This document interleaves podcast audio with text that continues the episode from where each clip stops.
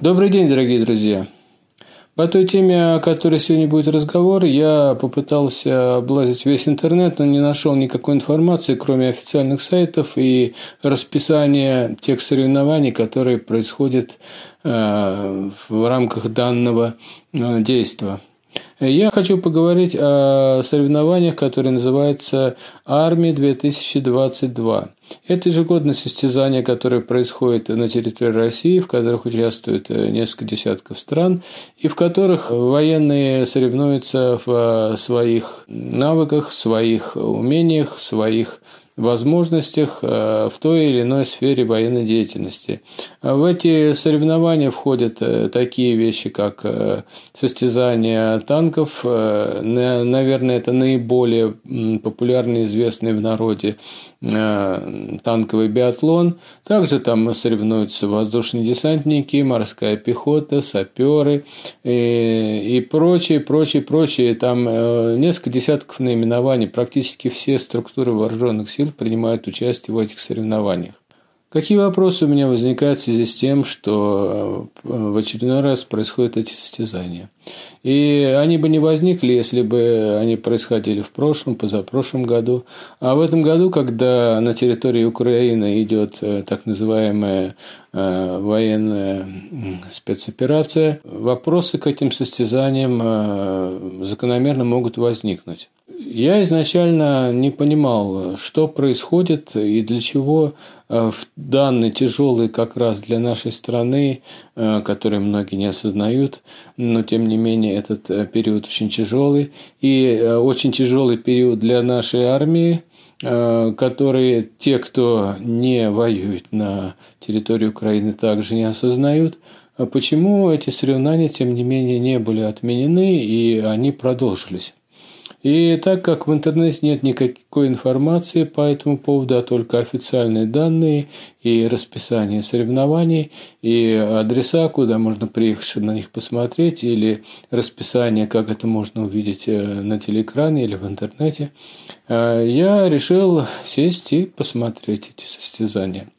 Я не поклонник э, таких вещей, но тем не менее, э, в силу того, что я обязан был это сделать, я это сделал. И э, каким выводом я пришел?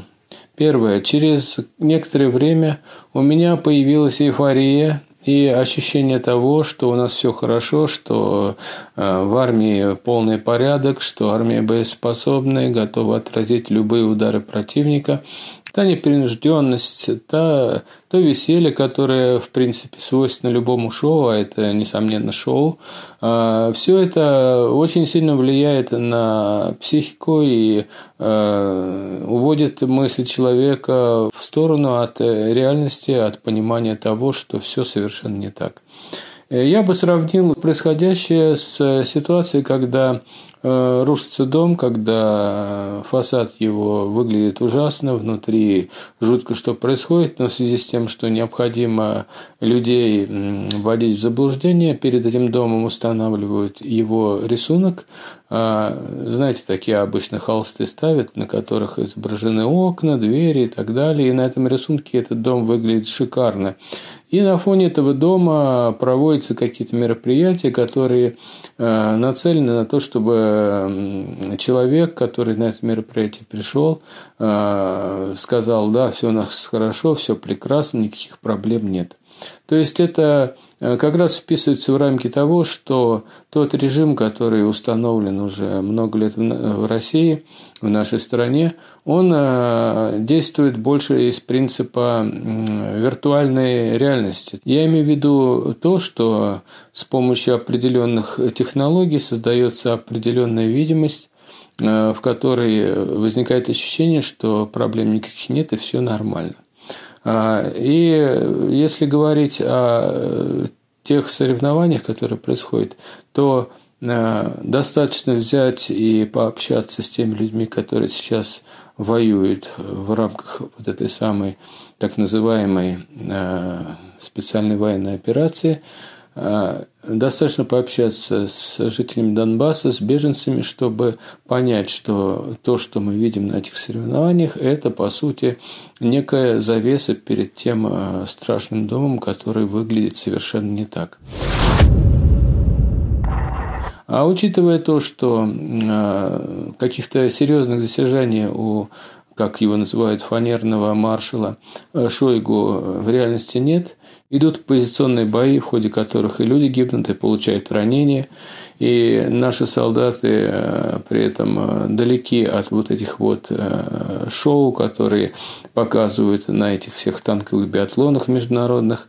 А, и зная не понаслышке о том, что там происходит, потому что есть возможность общения с некоторыми людьми, которые приехали оттуда, Э, труднее общаться с теми, кто воюет, э, режим тишины не позволяет этого делать, но тем не менее уже есть э, за полгода очень много информации о том, что наша армия испытывает нехватку и одного и другого, и пятого, и десятого, в принципе, об этом уже многие говорили, что часто возникает ощущение брошенности, недоукомплектованности и тому подобное, но на тех шоу, которые демонстрирует Шойгу в рамках проведения вот этого вот международного соревнования, э, Возникает ощущение, что у нас все нормально, что все укомплектовано, что у нас супер э, техника, что у нас супер э, вооружение – да, оно есть, несомненно, я не говорю о том, что это обман.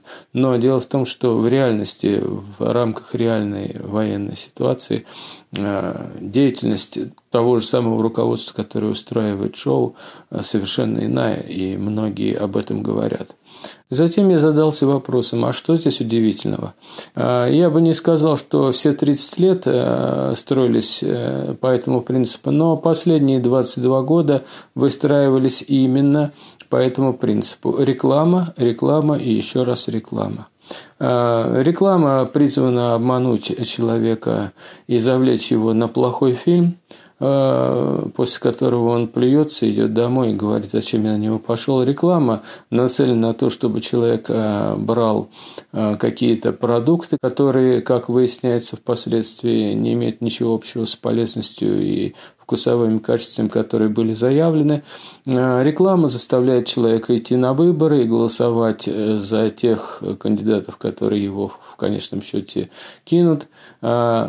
И э, учитывая то, что на тех же самых выборах люди уже стали понимать, что э, за данного человека нельзя голосовать, и за другого, и за третьего, и за четвертого, э, но тем не менее власть принимает то решение, которое нужно этой власти, и э, проталкивает тех людей, которые нужны этой власти э, в структурах, которые занимаются либо законотворчеством, либо еще какими-то делами. И поэтому здесь тоже есть реклама, реклама выборов э, – как реклама, как завеса того, что на самом деле выборов никаких нет. Также и здесь. Э, происходит некоторая реклама того, что у нас все хорошо, все прекрасно. И э, обыватель, который плохо знает о ситуации э, на Украине, зная ее только по красивым картинкам на Первом канале, где якобы все хорошо, вот, а тем не менее, вот это вот именно танковый биатлон и прочие другие соревнования воспринимает как ту самую операцию, которая происходит на Украине. То есть, посмотрите, как у нас все здорово, значит, и там все будет хорошо.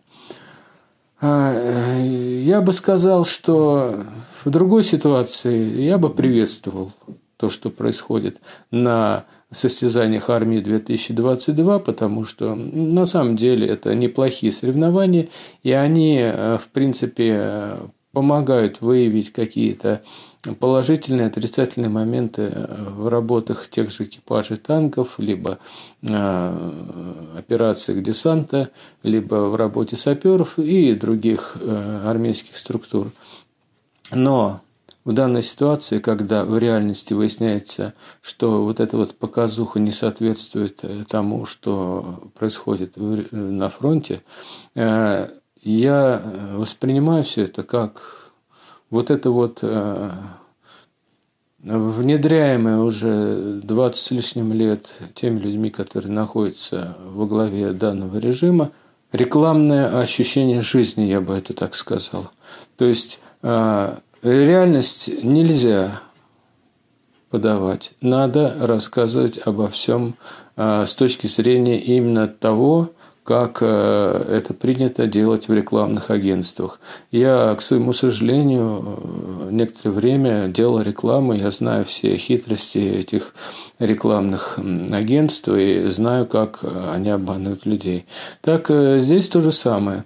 А если нет возможности показать э, реальные достижения в реальных делах, то необходимо заниматься только рекламой.